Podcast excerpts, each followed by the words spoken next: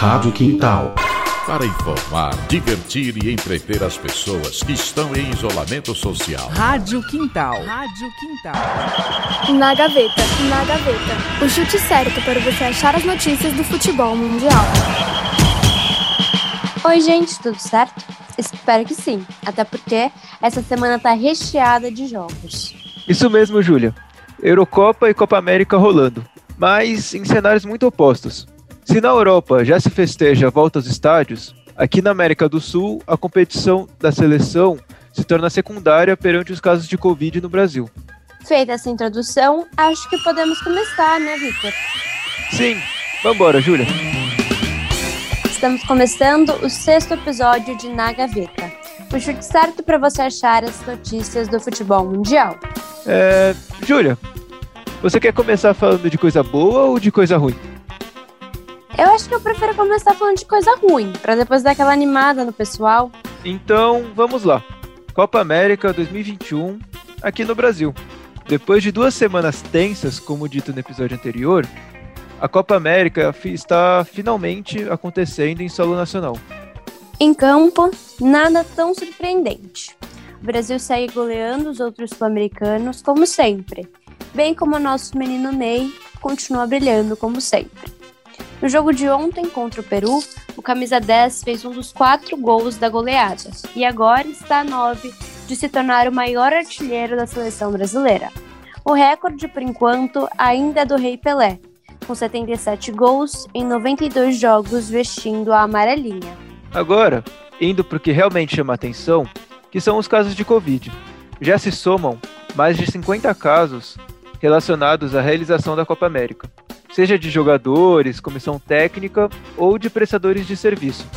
O jogador boliviano Marcelo Moreno, que atua aqui no Brasil, postou em suas redes sociais manifestos contra a competição, dizendo que a Comebol só se importa com dinheiro e não com a vida dos jogadores.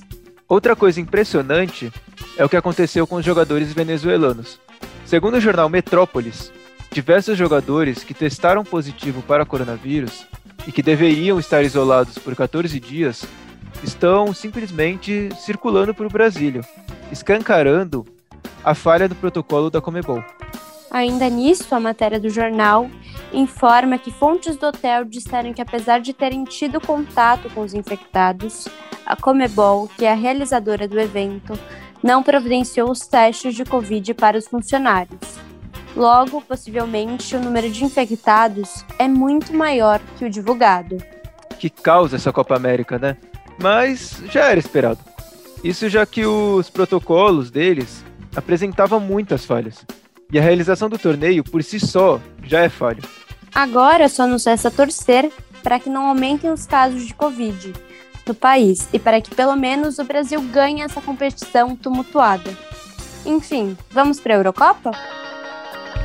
Chegando no velho continente, vemos o cenário que deveria ser o correto: estádios cheios, jogos emocionantes e Corona voltando a ser uma cerveja. Isso mesmo, a Europa tá a milhão. Todo dia com jogos muito bons. E até aqueles que não prometem grandes coisas superam as expectativas. Exemplo disso foi a Áustria e Macedônia do Norte, que fizeram um jogo cheio de emoção. O time austríaco saiu com a vitória, com gols de Leiner, Gregoric e Arnautovic. Do outro lado, teve gol do ídolo macedônio Pandev, de 37 anos. Outra coisa que se vê, e não tem nem como não ver, é a volta das torcidas. Todos os jogos da competição estão tendo torcida. Em alguns lugares mais, em outros menos, mas sempre com pelo menos 25% de ocupação.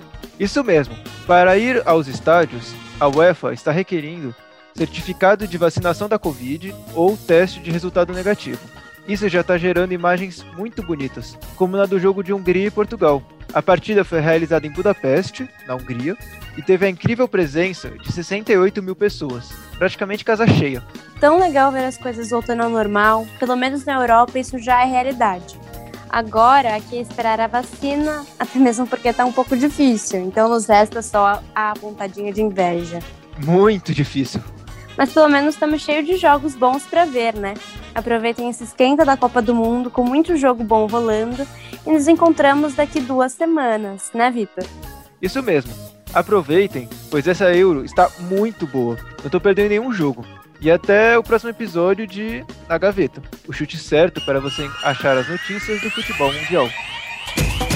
Casper no Quintal é um projeto de voluntários e voluntárias do curso de jornalismo da Faculdade Casper Libero com a Rádio Web Quintal. Rádio Quintal. Fique em casa, mas fique com a gente. Seja consciente, por favor. Porque tudo isso passa, só não passa